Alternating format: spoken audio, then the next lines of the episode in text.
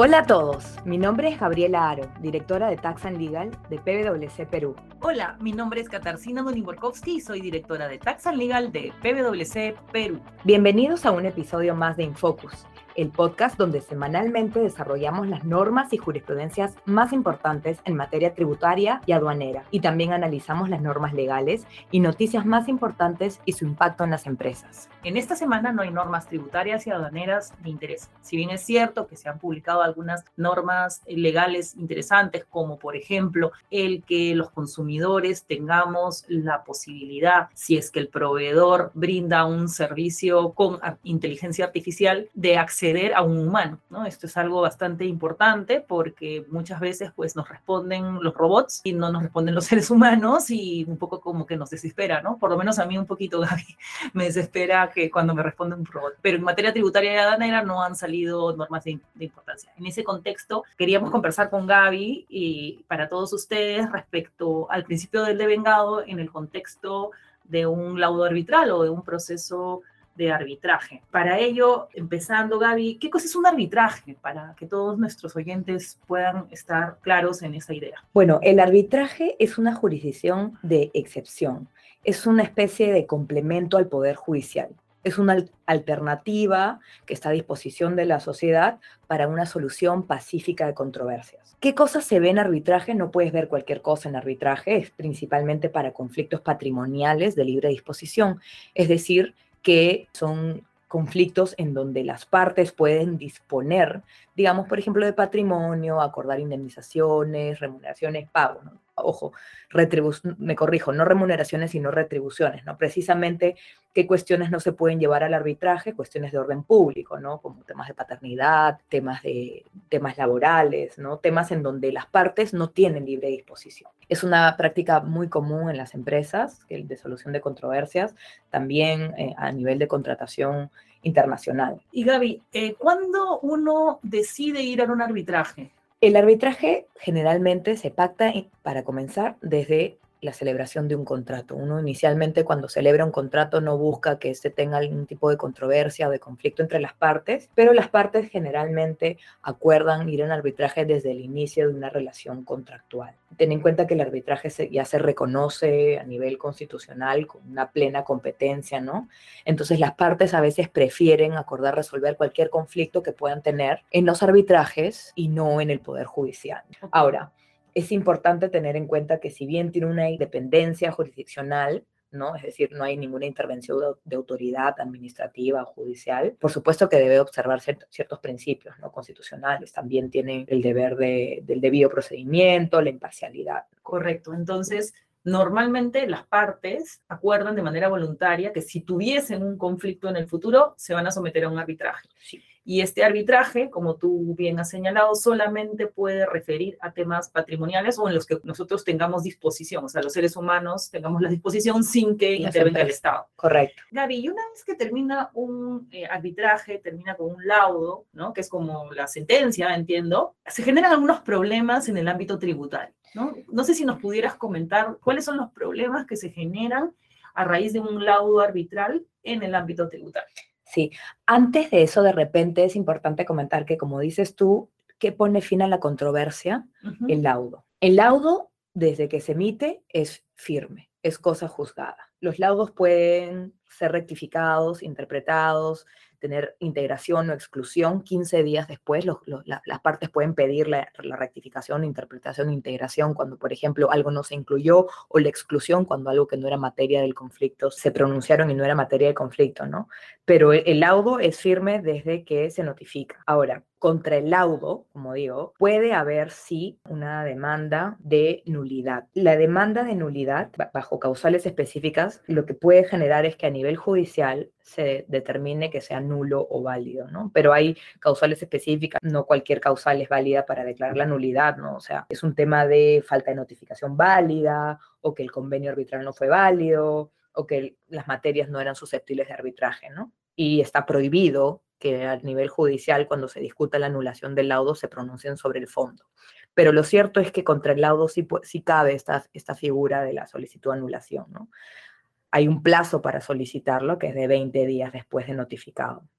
El tema controversial acá que, hemos visto nosotros en experiencia, en fiscalizaciones y en, en disputas con las UNATES, cuando, digamos, para fines tributarios, yo devengo el ingreso o gasto o costo que me genera el laudo arbitral, ¿no? Como nosotros sabemos, el artículo 57 de la ley del impuesto a la renta habla sobre el devengo y señala, ¿no? Que los ingresos y gastos se devengan cuando se han generado todas las condiciones para la obtención del derecho y no está sujeto a condición suspensoria. El tema es que cuando algo, por ejemplo, una retribución o la obligación de pagar una indemnización o no, se sujeta a una controversia y, digamos, la decisión se recae en un, en un arbitraje, en algunos casos justifica que se difiere el reconocimiento de ese ingreso o el, el, gasto o el costo a la emisión del laudo, ¿no?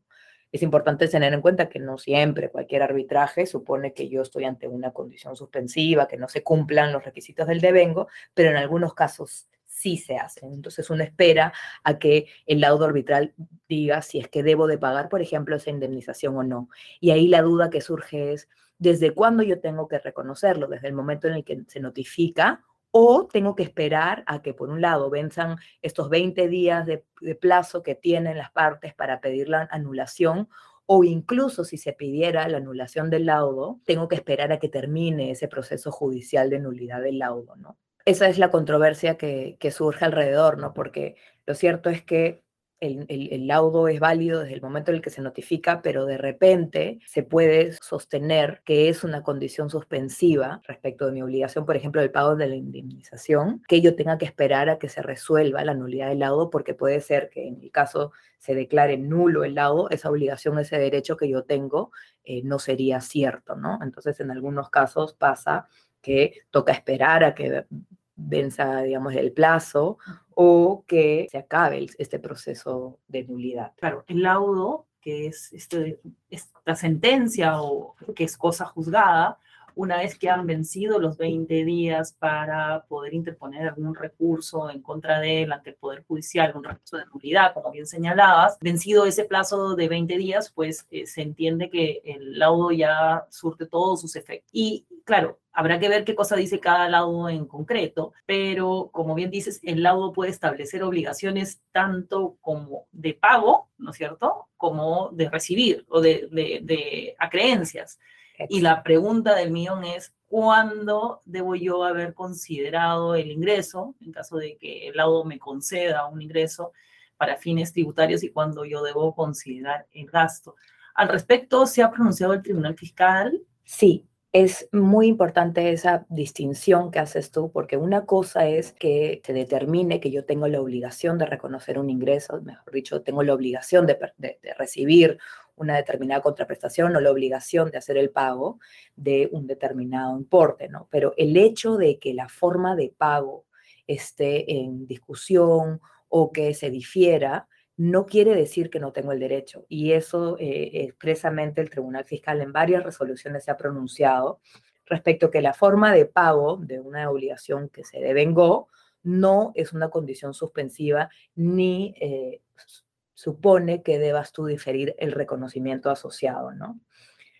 Lo que creo que es importante de las diversas resoluciones que hemos visto cuando hemos estado viendo este tema de, de vengo y arbitraje, es que el análisis, digamos, que uno debe hacer, porque es caso a caso, no es de cada caso en concreto, es ver si tenemos certeza razonable. Yo me quedaría con con esa frase que usa bastante el Tribunal Fiscal, que es la certeza razonable. Tengo certeza razonable que tengo que hacer ese pago o que se tengo, mejor dicho, que tengo la obligación de hacer ese pago, que tengo el derecho de recibir esa contraprestación. Eso más o menos determinará eh, en qué ejercicio yo debo de reconocer cumpliendo las reglas de devengado, ¿no?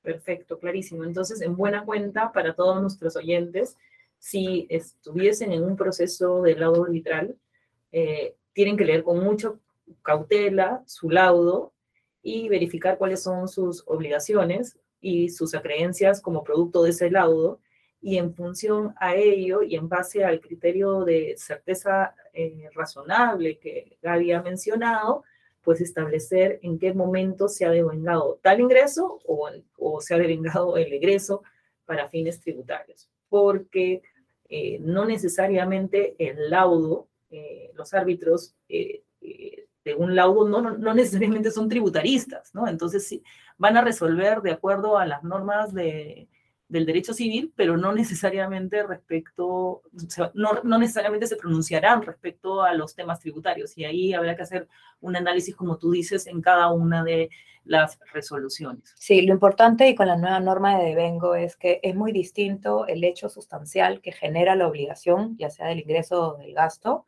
de la exigibilidad, ¿no? La exigibilidad y cualquier diferimiento de la exigibilidad a forma de pago no eh, implica que no se ha generado el derecho, ¿no? el, hecho, el hecho sustancial.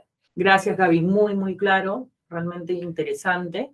No sé si quisieras agregar algo más. Sí, comentar que, que, en, este, en este tema del arbitraje, el, Tribunal Fiscal tiene varias, muchas sentencias que discuten, no solamente el tema del devengo, sino también, por ejemplo, el reconocimiento de, de, los, de los gastos arbitrales, los pagos de árbitro, en qué momento se reconocen, porque muchos arbitrajes eh, supeditan la obligación del pago de los árbitros y el, centro de arbitraje, dependiendo de cómo se da la sentencia, ¿no? Al final se puede repartir entre las dos partes o, digamos, la parte digamos, perdedora de, este conflicto puede asumir el gasto. Hay varias resoluciones que también discuten sobre en qué momento devengo, por ejemplo, los gastos asociados a mi procedimiento arbitral. ¿no? Si vengo pagándole a los abogados durante tres años en un proceso de arbitraje, ¿debo o no diferir eh, el reconocimiento de, este gasto hasta el momento que se resuelva el laudo? Les adelanto que, que, en estos casos no, ¿no? Porque son, hay, un poco que hay que identificar respecto de qué tipo de servicios estamos hablando. Un servicio, por ejemplo, un abogado, el derecho surge, el derecho de pago, digamos, el derecho de pagar su retribución no está en función necesariamente al, laudo, puede ser que sea por horas, ¿no? Y si se incurrieron en las horas, uno ya puede reconocer el derecho de pago, ¿no? Eh, bastante, bastante jurisprudencia hemos revisado sobre temas arbitrales y tributarios en este caso, así que nada, los invitamos a revisar algunas de estas resoluciones, algunas son del 2013, por ejemplo, la 18631-8-2013 eh, o la 222-1711-2012. También hay mucho más recientes como la 06130-8-2020. Gracias Gaby y nada, nos vemos la próxima semana. Muchas gracias a todos por escucharnos y nos vemos en un siguiente episodio.